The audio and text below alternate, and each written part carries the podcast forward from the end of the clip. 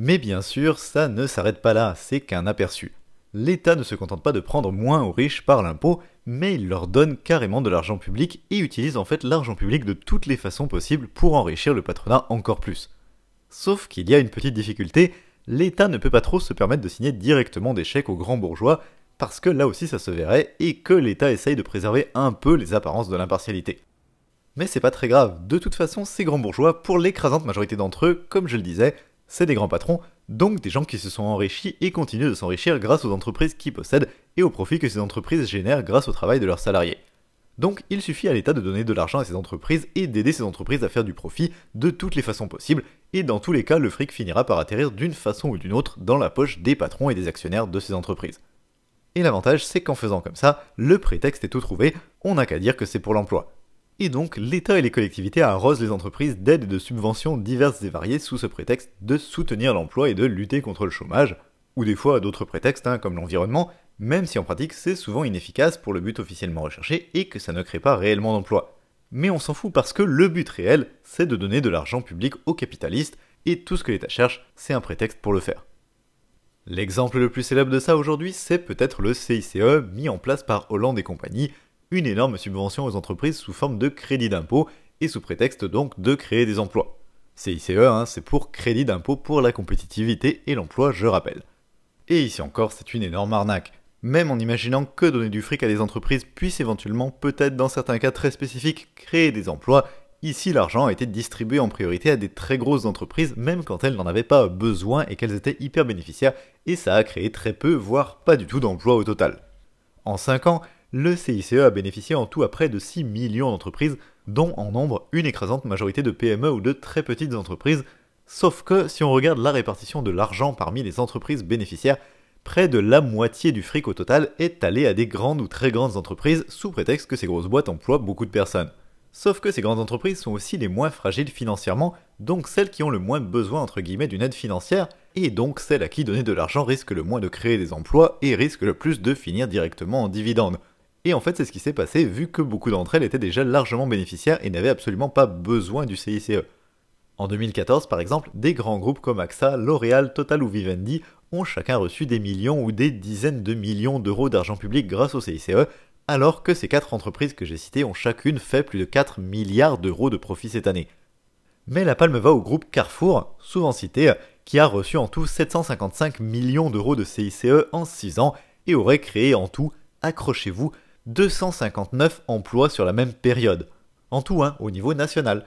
Et le groupe a même licencié dans certaines branches, notamment la branche Carrefour Hypermarché qui avait reçu quand même 428 millions d'euros à elle seule et a supprimé 1875 emplois sur la même période. Et c'est pas fini puisque le groupe a annoncé encore plus de suppressions d'emplois pour les années à venir. Donc pour l'emploi, on repassera. Par contre, ça vous rassurera peut-être d'apprendre que le groupe Carrefour a réussi, grâce à cet argent, à maintenir les dividendes de ses actionnaires malgré la chute du résultat de l'entreprise. Vous voyez, cette grande mesure du quinquennat Hollande n'a pas servi totalement à rien. Bien sûr, le groupe Carrefour n'est pas un cas isolé, mais juste un exemple parmi d'autres de cet immense foutage de gueule. Et pour ce qui est des emplois créés, selon les évaluations les plus optimistes, évaluation pilotée par un ancien conseiller de Hollande, c'est dire si elles doivent être neutres et impartiales, le CICE aurait créé et sauvegardé, pour reprendre leur formule, autour de 100 000 emplois au total à la louche. Alors deux remarques là-dessus. Bon alors déjà, j'adore la formulation qui parle d'emplois créés et sauvegardés, ce qui ne veut rien dire. En fait, les gens qui utilisent ce genre de formule, c'est le genre de personnes à prétendre que si on supprime 1000 emplois, ce serait limite une victoire parce que sans leur subvention, on en aurait peut-être supprimé 2000 à la place. Ce qui est à peu près invérifiable bien sûr, mais c'est toujours la même stratégie qui est utilisée à chaque fois qu'on distribue de l'argent public à tort et à travers à des entreprises sous prétexte d'emploi, mais que ça ne crée pas vraiment d'emploi, il suffit de prétendre que ce serait pire si on l'avait pas fait, et qu'à la place des emplois auraient carrément été supprimés. Mais même si l'argument était valable et qu'on admettait ce chiffre très optimiste d'une centaine de milliers d'emplois créés ou sauvegardés grâce au CICE, c'est absolument dérisoire par rapport à tout le fric que ce dispositif a coûté. Le CICE a coûté en gros entre 15 et 20 milliards d'euros par an. Donc divisé par à peu près 100 000 emplois, la division est à peu près facile à faire. Ça veut dire que chaque emploi créé ou sauvegardé comme ça aurait coûté entre 150 000 et 200 000 euros d'argent public par an, ce qui est proprement énorme. À titre de comparaison, en 2014, le journal de droite Le Point estimait le coût d'un ou une fonctionnaire pour l'État à 48 000 euros par an en moyenne, dans un article à charge qui sent la mauvaise foi crasse à plein nez où ils ont très probablement exagéré les coûts pour servir leurs propos. Mais admettons ici encore leurs chiffres, même selon cette estimation haute du coût d'un ou une fonctionnaire, les emplois supposés du CICE auraient donc coûté 3 à 4 fois plus cher que des emplois de fonctionnaires dont on nous explique pourtant sans arrêt que ce serait du gaspillage d'argent public. Donc, inutile de dire que si le but réel du CICE avait vraiment été l'emploi, cet argent aurait été bien mieux utilisé, au hasard, à embaucher directement des fonctionnaires ce qui aurait permis donc de créer au moins 3 à 4 fois plus d'emplois avec le même budget, tout en améliorant la qualité des services publics pour tout le monde au passage.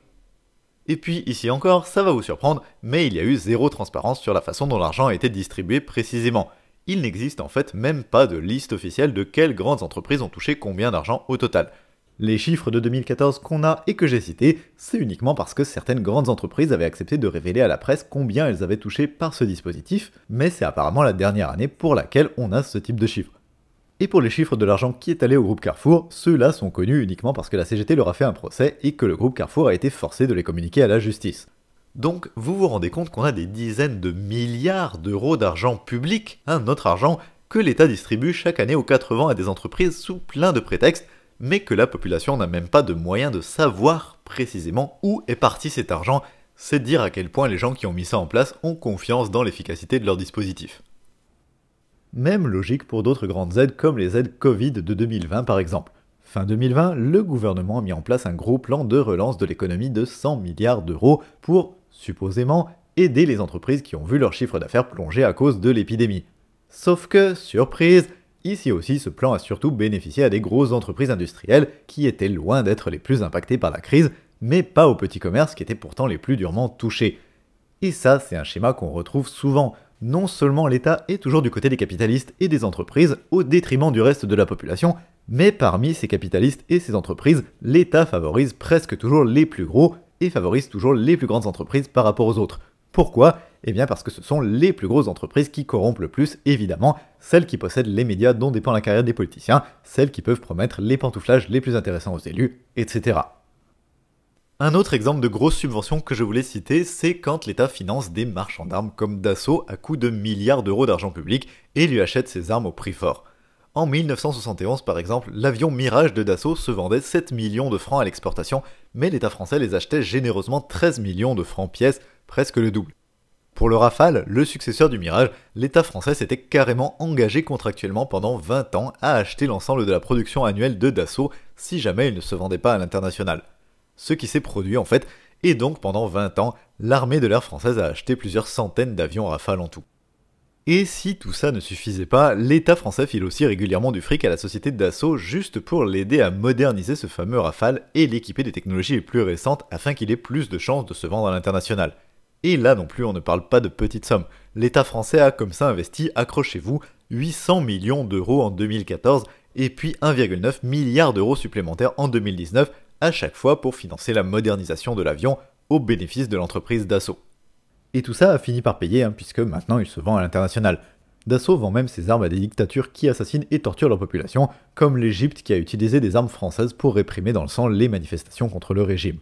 Et tout ça grâce à l'argent public français. Bien sûr, ces grosses aides comme le CICE ou les grands plans de relance, c'est loin d'être les seuls exemples de subventions. En plus des grosses subventions comme celle-là, l'État et les collectivités financent aussi des entreprises par l'argent public de plein d'autres façons. En fait, il y a tout un maillage de subventions à petite, moyenne et grande échelle sur tout le territoire pour des entreprises de toute taille et par toutes sortes d'organismes publics. Et vous avez comme ça des startups, par exemple, qui arrivent à récolter littéralement des millions d'euros de financement public et à vivre pendant des années uniquement de ce financement public, même quand elles ne produisent rien d'utile ou qu'elles produisent du vent, juste en allant grappiller des subventions à droite et à gauche, au département, à la région, à l'UE, à tel ou tel organisme public. Hop, 30 000 euros par-ci, 200 000 euros par-là, à partir du moment où vous êtes étiqueté entreprise innovante, et que vous connaissez les bonnes personnes, bien sûr, l'argent public coule à flot, même pour financer du vent. Autre subvention encore, les subventions aux médias privés et à la presse. Vous savez que les capitalistes achètent des médias privés pour l'influence que ça leur rapporte et la propagande que ça leur permet. Sauf que les médias, c'est pas toujours très rentable, notamment les titres de presse papier, et beaucoup d'entre eux sont même carrément déficitaires et perdent de l'argent. eh bien l'État est sympa, et pour que les capitalistes ne perdent pas trop d'argent dans l'opération quand même, il leur rembourse avec de l'argent public une partie de ce que leur coûtent leurs organes de propagande. Et évidemment, ici encore, ces aides à la presse bénéficient surtout aux plus riches propriétaires. En 2013, les 5 quotidiens nationaux les plus lus, Le Figaro, Le Monde, Aujourd'hui en France, Libération et Les Échos, se sont partagés à eux seuls plus de 57 millions d'euros de subventions annuelles, alors que leurs quatre propriétaires, Bernard Arnault, Serge Dassault, Patrick Drahi et Xavier Niel, faisaient partie des premières fortunes françaises, pour une fortune totale cumulée de 76 milliards d'euros à eux quatre à l'époque. Du coup, l'influence du patronat sur le pouvoir politique lui coûte en réalité peu, puisqu'il fait en sorte qu'une partie du coût lui soit remboursée par de l'argent public. Après, il n'y a pas que les subventions directes, et vous avez aussi tout un tas d'aides et de subventions indirectes capitalistes, quand l'État donne de l'argent aux clients ou aux consommateurs à condition qu'ils achètent tel produit ou tel type de service. C'est en fait un moyen de faire financer par l'argent public une partie du prix de ces produits et services, et donc de permettre aux capitalistes de les vendre plus cher que ce qu'ils pourraient sans ça. Je vais prendre l'exemple des APL, l'aide personnalisée au logement. C'est une aide de l'État pour les personnes précaires pour les aider à payer leur loyer. L'intention affichée est louable, hein, sauf que, en pratique, l'existence des APL permet aussi aux proprios de demander des loyers plus élevés que ce qu'ils pourraient sans ça. Je schématise, mais imaginez que sur une zone géographique donnée, les plus pauvres ont en moyenne un budget de, mettons, 300 euros pour se loger et ne peuvent pas vraiment payer plus que ça eh ben les propriétaires des logements les moins bien entre de cette zone géographique vont progressivement être obligés d'aligner leur prix sur ces 300 euros et ne pourront pas demander beaucoup plus cher que ça, sinon ils ne pourront pas louer leur logement et ils ne gagneront pas d'argent du tout. L'offre, la demande, tout ça, vous connaissez. Maintenant, si pour se loger, les plus pauvres ont en moyenne un budget de 300 euros plus 200 euros d'APL, eh ben les propriétaires de ces logements peuvent demander plus d'argent et ils continueront de trouver des locataires quand même. Pas forcément jusqu'à 500 euros, mais ils pourront demander un peu plus quand même que ce qu'ils auraient pu sans ces aides. Alors bon, sur le sujet, il n'y a pas un consensus et une certitude absolue, mais la plupart des études qui ont été menées sur le sujet semblent quand même aller dans le même sens que les APL participeraient à l'augmentation des loyers. L'étude la plus pessimiste qu'on a, qui date de 2006, estimait même que chaque euro d'APL supplémentaire générait une augmentation de 78 centimes d'euros de loyer en moyenne, donc les trois quarts du fric dépensé. Donc, même s'il n'y a pas ici de consensus ni de certitude absolue, on peut supposer quand même que les APL participent globalement à l'augmentation des loyers sur le long terme, en créant des gros effets d'aubaine pour les propriétaires. Ici, le prétexte est d'aider les locataires, mais c'est en réalité une mauvaise façon de le faire et sur le long terme c'est contre-productif. Attention, ça ne veut pas dire qu'il faudrait supprimer les APL d'un coup et les remplacer par rien du tout, comme avait tenté de le faire la Macronie pour plein de raisons, mais notamment parce que l'effet d'augmentation des loyers n'est pas immédiat, mais se fait sur plusieurs années. Et donc, si vous coupez dans les APL, il faudrait attendre plusieurs années avant que leur baisse se répercute un peu sur les loyers et que les loyers commencent à baisser un peu, donc en attendant, les pauvres se retrouveront encore plus dans la merde. La vraie solution, en fait, ce serait de réguler les loyers par la loi, évidemment, ou carrément que le logement devienne un service public gratuit pour tout le monde et qu'il arrête d'être soumis à la loi du marché et d'enrichir des capitalistes, vu que c'est un bien de première nécessité après tout. Mais bien sûr, tout ça n'arrivera pas tant que l'État est au service des capitalistes, vu que le but de ce fonctionnement, c'est précisément de les enrichir. Et des aides qui fonctionnent sur le même modèle que les APL, on en retrouve dans pas mal d'autres domaines avec des subventions indirectes qui visent à doper artificiellement la demande et les mêmes effets pervers qui permettent aux capitalistes à la fois de vendre plus et d'augmenter leur prix. Les primes à la conversion automobile, par exemple, dites primes à la casse, ça fonctionne un peu pareil et ça a plein d'avantages pour les marchands de bagnoles. 1. Ça encourage les gens à acheter des voitures récentes, donc surtout des voitures neuves, ou à la limite des voitures d'occasion assez récentes, mais surtout pas les voitures d'occasion les plus anciennes, qui sont les moins chères. 2. Ça augmente le budget moyen des acheteurs et acheteuses potentiels de voitures, donc, et du coup ça permet aux vendeurs de pratiquer des prix plus hauts en général, vu que la différence est financée avec de l'argent public. Comme les APL font augmenter les loyers, donc, même mécanisme. 3. Encore mieux, et ça c'est génial, la prime à la casse encourage à détruire les anciennes voitures plutôt que de risquer de les retrouver sur le marché de l'occasion, ce qui ferait encore plus baisser les prix des bagnoles d'occasion en général, vu qu'il y aurait plus d'offres. Et donc ça ferait encore plus concurrence aux voitures neuves, qui devraient elles aussi baisser leur prix au final. Or là, avec la prime à la casse, les gens sont encouragés à détruire leurs anciennes voitures plutôt que de les revendre, du coup on a de plus en plus de voitures détruites année après année, et donc de moins en moins de voitures sur le marché de l'occasion, et donc de moins en moins d'offres pour toujours autant de demandes, et donc eh ben, des prix qui montent mécaniquement. Donc vous voyez, on fait d'une pierre plusieurs coups.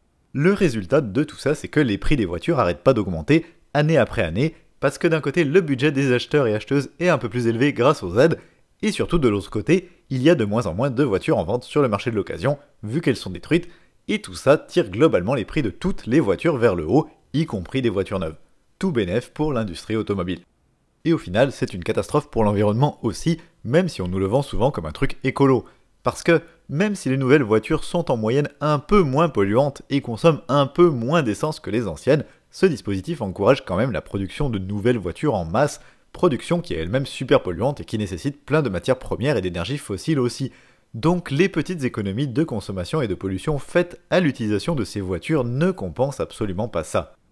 Ici encore, la vraie solution qui bénéficierait au plus grand nombre, ce serait surtout pas d'encourager la dépendance à la voiture, qui est très énergivore, polluante et coûteuse pour tout le monde, mais au contraire d'investir tout ce fric dans des transports en commun de qualité, correctement dimensionnés et gratuits et accessibles à toute la population. À chaque fois, pour tous ces exemples que j'ai cités, on prétend que c'est pour aider les gens qui louent ou qui achètent, sauf qu'il y aurait d'autres façons de faire la même chose, ou mieux, pour moins cher, sans enrichir des entreprises privées au passage, en finançant la même chose sous forme de services publics pour qu'il n'y ait pas une partie du fric qui atterrisse dans la poche des actionnaires. Mais évidemment, c'est pas le but, et l'État et les collectivités ne veulent surtout pas faire ça. Enrichir les capitalistes, c'est bien leur objectif, et c'est pas du tout un accident s'ils choisissent de faire les choses de cette façon.